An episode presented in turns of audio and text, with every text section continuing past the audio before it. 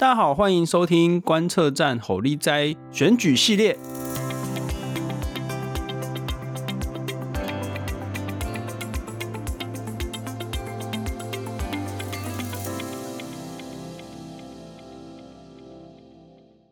那么今天呢，我们要来访问的是绿党。那么邀请到的是绿党的这个不分区候选人张竹琴张老师。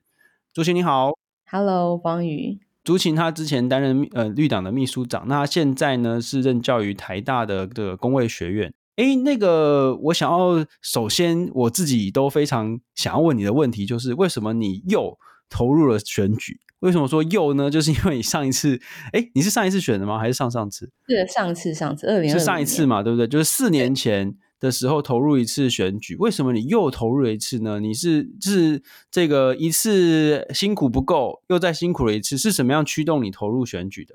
真的，大家都大家都这个问我这个问题，耶，一定要问的啊！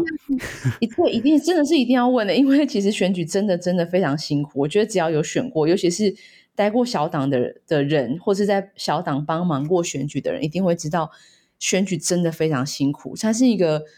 呃，身体上跟心理，然后跟资金，然后一切的一切都非常辛苦。可是我觉得，因为有些议题透过这个方式，还是会比没有这样做来的有呃可能见度。OK，因为选举，对，因为你投入选举，大家就会问你为什么要选举，你总是会有机会可以多讲一些你你想要讲的东西。所以我觉得应该还是值得的。嗯嗯哎，我想要问一下哦，你绿党这一次很特别哦，绿党这次推出了八位的这个呃候选人，全部都是女性，而且我看了一下你们的那个介绍，就是这八位候选人分别代表不同的议题。对，是是怎么样会想到说这样子的安排，以及说你们你们最主要想要追求的议题是什么？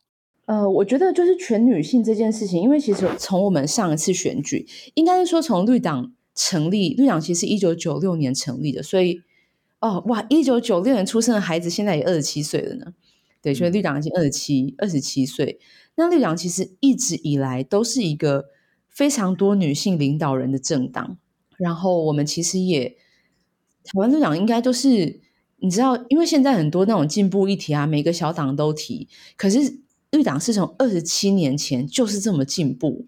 然后我们上次选举的时候，其实就已经观察到一个现象。我觉得这个现象大家其实都有观察到，所以这一次你看很多小党的不分区的，就是他也会很强调他有很多女性，只是就没有像绿党这样是全女性。嗯、那我们其实观察到一个现象是，现在台面上比较有影响力的政党，其实非常非常的阳刚。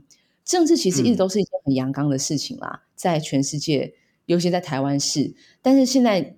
主流虽然说除了蔡英文，呃，民进党的蔡英文以外，但是接下来也就变成赖清德了嘛。然后那赖清德当然也是选了一个副手。其实你看这一次的呃总统候选人的副手，除了就是呃侯友谊后最最后选的这个赵少康以外，他们其实在还没有公布要跟谁搭档以前，大家都在说一定会选一个女性的副手。就是我觉得大家也有观察到，台湾的政治实在是太阳刚了，所以我们非常非常希望能够用绿党的这个平台，推出一个大家真的可以看到，其实一个全女性的候选人的阵营，全女性甚至就是这样子的一个政治的想象是有可能的，这是我们最想要做到的事情。我在第一次看到就是呃这个绿党贴贴文，然后就说要推出这样的这个全女性名单的时候，我第一个。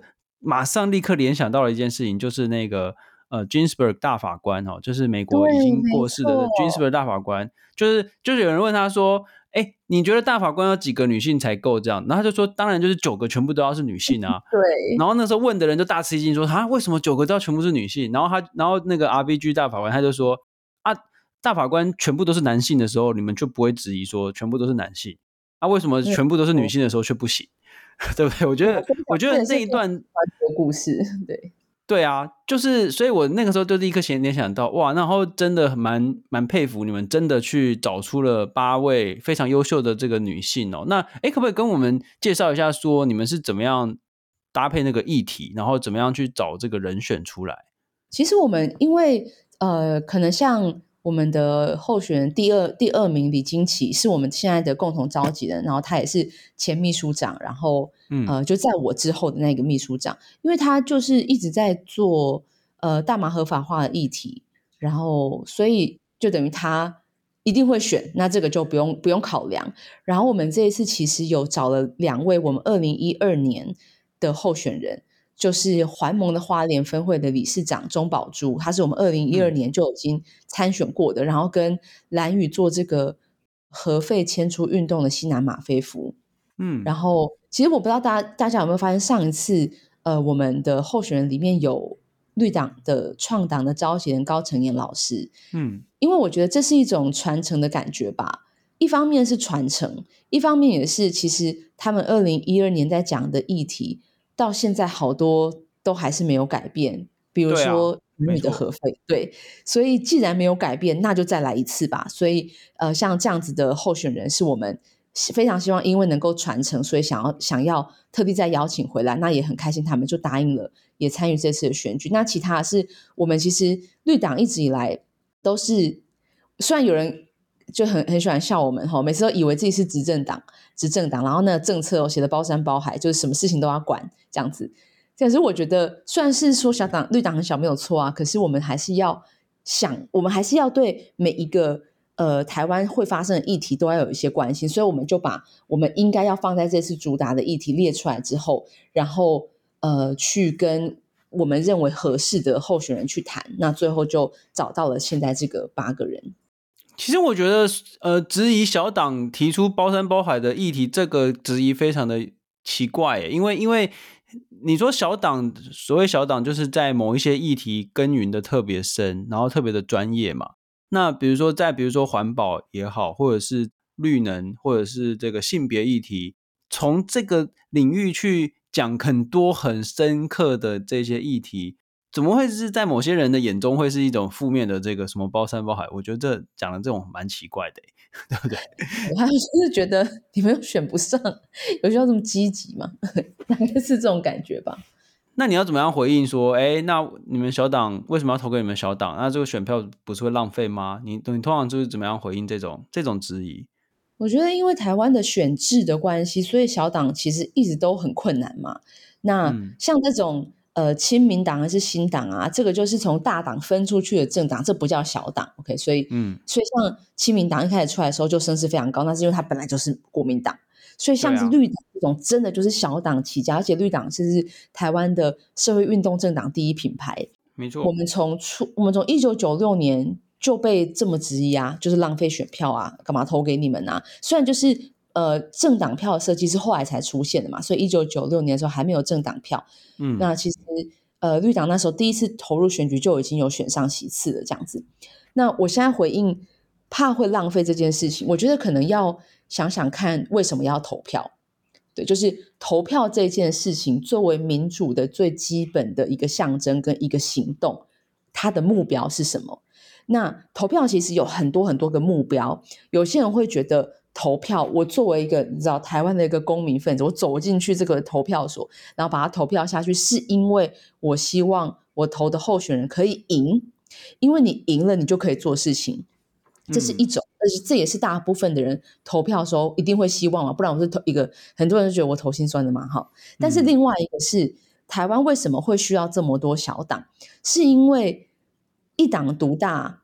会是一件很可怕的事情。任何民主，就是任何的社会，如果它只有一种声音的时候，它就算那个声音在某一个时刻是你很认同的，你很难保它不会在哪一个五年、十年后变成了很可怕。这世界上有太多太多这种例子了。所以，而且因为呃，就算好，就算现在的执政党，它永远都不会走偏，它大概都会走在你想要的方向。可是他能够关注到的事情毕竟有限，执政党要关注的事情太多了，就是所以他们真正可以做的事情很少，对不对？不是不是不是，就是说真正可以做的事情不能说很少，嗯、但是就是有些没有办法 cover 到我们的需求。对，然后而且应应该是说，一个社会要进步的话，其实必须要有很多种不同的声音。就算是大方向一致的状况下，嗯、还是要有不同的声音去讨论怎么样做比较好。所以我觉得这是小党存在的必要。即使你投了票，或许最终他不会让这个人当选，可是你看绿党上次因为有大家的支持，过了二点五 percent，于是我们这一次就不用再花两百万提十个区域立委，就可以直接提不分区。没错。然后因为有这个过一趴的这个选票，所以捐款给我们的人可以抵税。没错。其实我们只要在一点点、一点点到三，我们就可以拿到补助款。所以即使没有席次，可是因为有大家的支持，还是可以协助我们做非常多的事情。所以，即使这一次的选举，或许你的选票不会直接让这个人当选，但他一定还是有意义的。没有错，这边帮大家就是呃补充几个那个门槛，然后就是呃一趴，就是说你要你要先在这个呃不分区里面拿到一趴的话，就是大家的这个政治现金是可以抵抵税的。然后如果拿到二点呃是二两趴吗？两趴的话，你就可以不用不用提实习的不分区呃。提实习的分区立委、区域立委，然后你就可以直接列上这个呃不分区的选票。不然的话，其实对小党来说，你要提实习的区域立委，这总总共保证金就加起来就两百万，这是一个非常可怕的一个数字哦，非常可怕，真的。没错。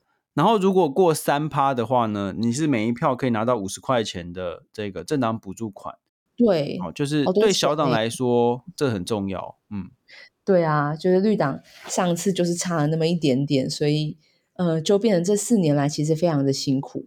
对，然后如果过五趴的话呢，那就可以分席次，就可以两席。虽然很多人会觉得，其实如果你对不分区的制度的了解的话，其实应该是要三趴有一席，而不是五趴两席。对啊，我也我也我也是这么觉得。对啊，可是因为就是这个。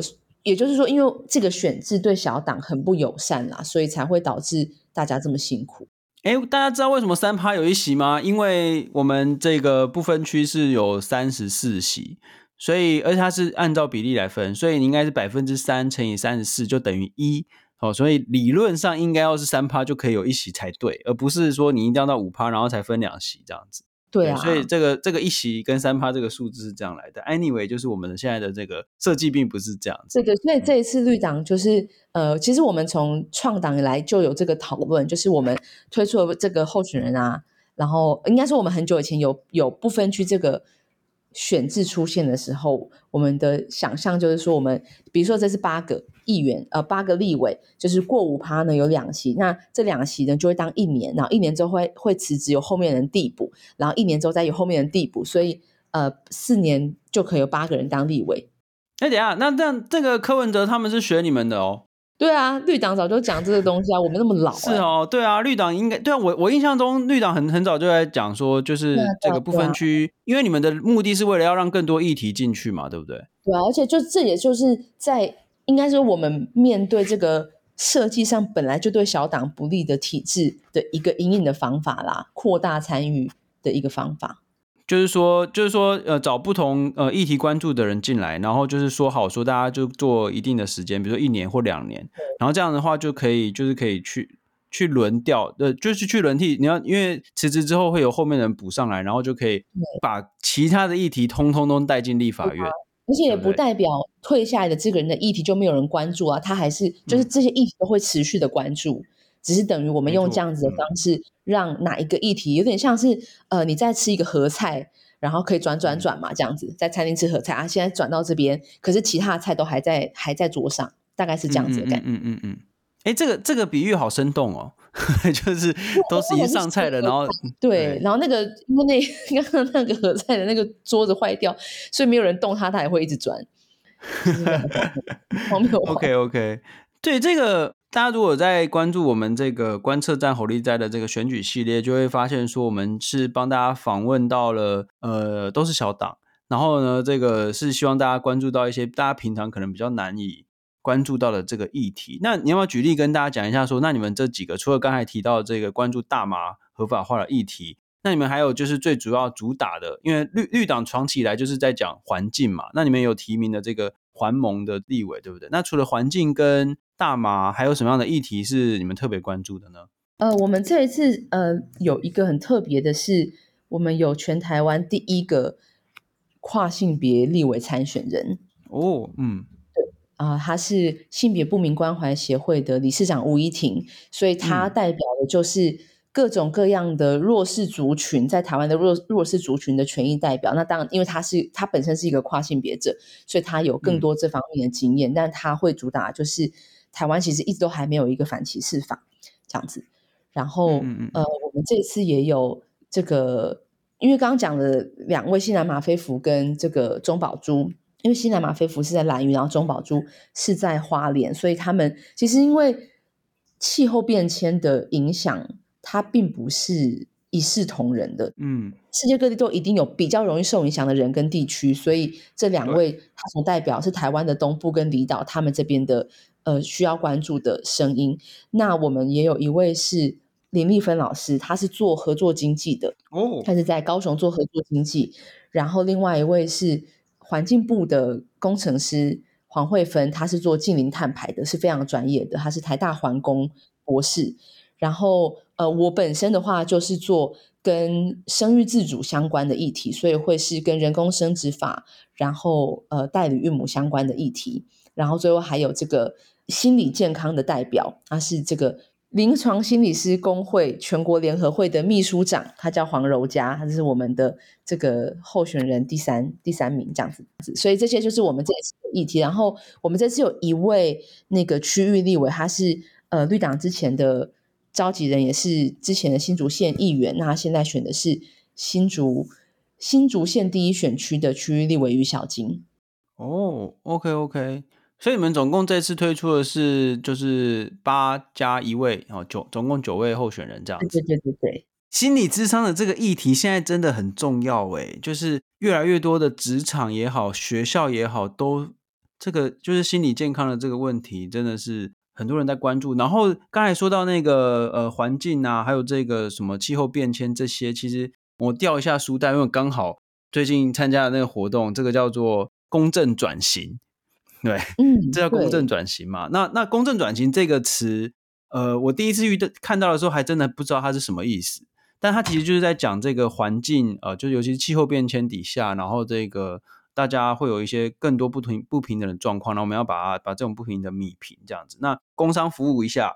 我们在这个台湾公共侧翼哈，侧是这个政策的侧，翼是有益处的那个益哦。台湾公共侧翼之前就有办过这个公正转型相关的这个讲座。那特别要提示，因为我们这个观测站吼力哉系列呢，也是属于这个台湾公共侧翼的这一个赞助的单位了哦。他们赞助了我们的这个剪辑费，所以要特别的呃感谢他们一下，感谢他们一下哦。所以也特别做一个工商。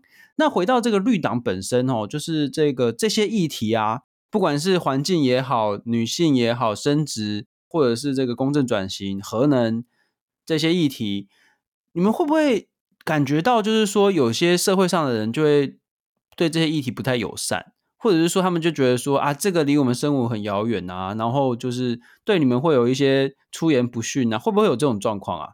出言不逊应该是做这种进步型的小党的的日常吧。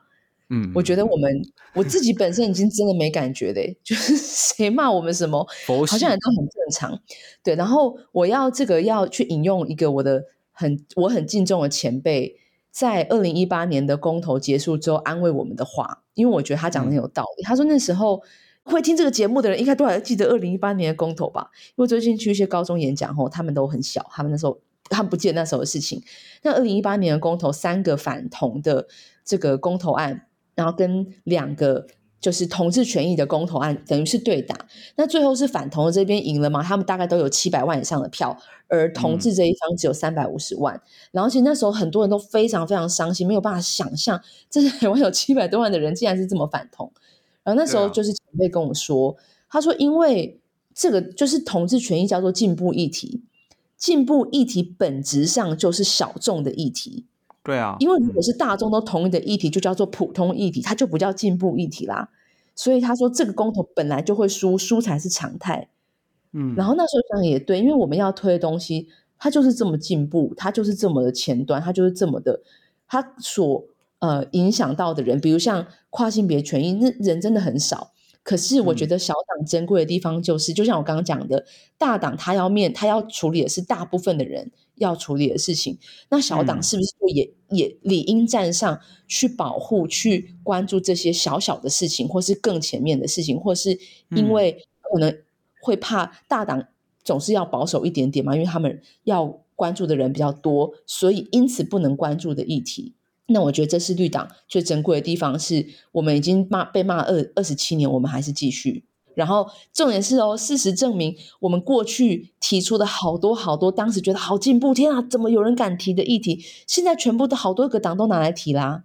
嗯，所以绿党是走在大家的前面而已。我觉得这些这些事情哦，真的很重要，因为在是是这其实世界上啊，几乎所几乎哦所有的人权的法案。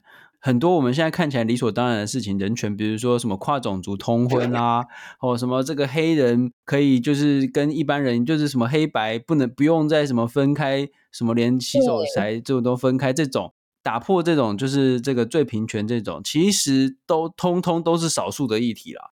在推行的时候，全部都是面临非常巨大的社会的反对，或者是社会的不理解。那所以这些议题是真的需要有人。不断的投入倡议，然后不断的投入在公共领域里面去推行，然后甚至是在政治的场域去争取这样，所以我会觉得，again，就是我一直在不断的希望大家多多的去看看小党们都在干嘛。哦，小党们就是其实在讲很多我们平常比较少关注到的议题，可是很重要，对不对？那那最后还是要问一下，你觉得虽然呃被骂很久都已经麻木了，获得的关注好像总是没有那么多。你觉得台湾社会还有讨有这些空间去讨论你们所推动的这些所谓的进步，就是 progressive 这些价值，或者是这些比较呃相对比较少数这个社会议题吗？有这样的空间吗？我觉得空间一定是有的，你就算没有，你也要把它做出来。嗯，就是我觉得做政治一个很重要的事情，也是一种艺术吧。对，就是你要去哪里腾出这个空间去讨论这些事情，嗯、然后。虽然我觉得台湾每一次大选的时候一定会讲到统独，这是没没有没有办法，这是台湾呃本质上就必须要面对的事情。但是我觉得很有趣的是，这一次好像反而是台湾的民生议题受到比较多的关注。对啊，我觉得相比、嗯、相尤其是上一次啊，上次选举就是嗯，大家也知道嘛，就是香港的事情，所以然后再上一次二零一六那一次是周子瑜的事件。